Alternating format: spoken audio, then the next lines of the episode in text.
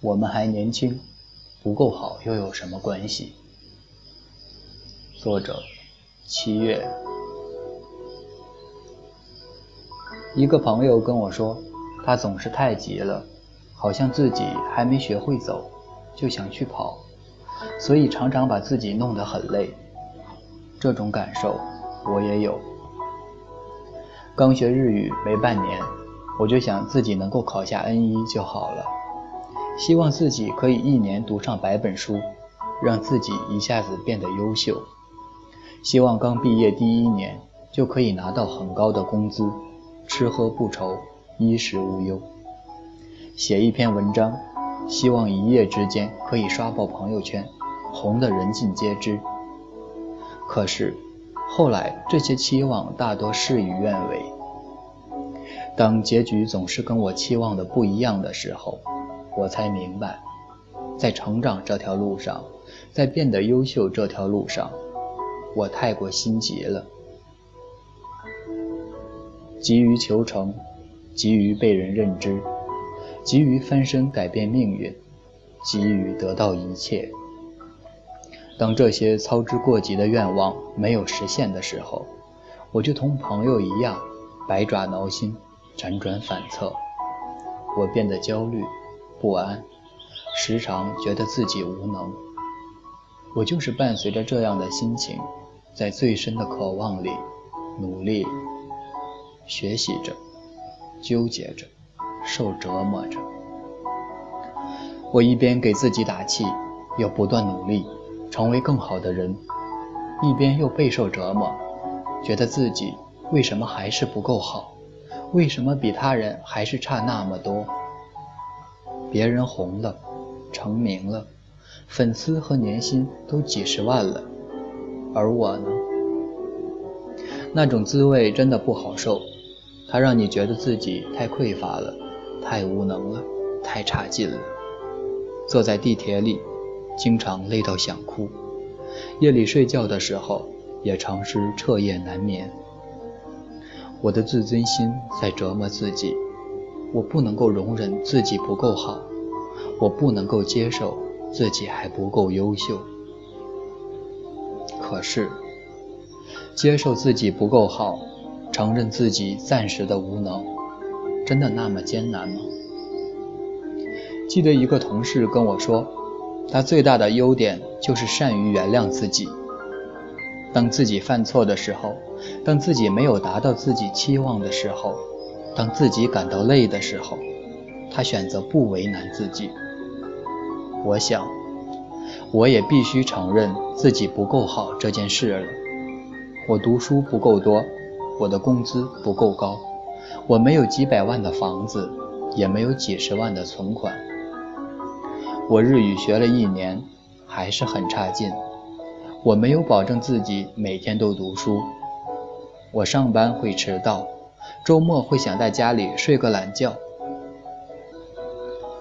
那些我想一下子过上毫无压力的生活，一下子功成名就的愿望，都是源于对于现状太过艰难的畏惧和恐慌。在困难的境遇面前，我做的不够彻底，我没有全心全力去面对。累的时候，我总想要逃。怀疑自己，怀疑生活，怀疑理想的意义。可是，在我如此沮丧的时候，我发现自己还是无法停下来。即便我接受了自己没有天分、不够优秀的事实，我还是不愿意放弃。起码，我今天要比昨天好，我今年要比去年好，我明年要比现在好。我做不到一蹴而就，起码应该做到让自己越来越好。事情为什么不能从另一个角度看呢？以前我只是一个在北京五环外实习的杂志社的小编辑，现在我已经跻身行业里非常有实力的图书公司做产品经理了。以前我一年读三十本书，去年我读了五十多本。以前我连日语里的一句谢谢都不会说，现在我多少可以说点口语了。我不全是无能，我只是还不够好，并且对于自己不够好这件事太过心急，不能坦然接受。我不是告诉自己今年要读一百本书吗？我不是要求自己文章要写得越来越好吗？我不是在努力让自己升职加薪、工资翻倍吗？我不是还打算去学学画画、练练书法吗？我不是对自己、对未来都比从前更有信心了吗？我还那么年轻，不够好又有什么关系？我能够越变越好，不就可以了吗？那些功成名就的人，十年前也大多跟现在的我们一样，一无所有。可是，我们拥有跟他们同样的心气和斗志。十年后，我们也不会太差的。我们也许会成为他们那样的人，甚至比他们更好，不是吗？对于年轻的我们来说，没有上过重点大学又怎样？没有一毕业就拥有金饭碗又怎样？没有进大公司获得优渥的待遇又怎样？没有男朋友，没车没房没户口又怎样？身边只上过普通大学的朋友，后来摸爬滚打，也年薪百万了。最初在七八个人的小公司里暗无天日的马自元。最后也凭借经验和能力进入上市公司了。以前没钱要住地下室的同事，现在也有能力住在三环的独居卧室了。我们一直在努力变好，不是吗？只是我们在还不够好的时候，我们何不试着体谅自己？我们只是需要时间去改变这些，而不是埋怨自己的无能。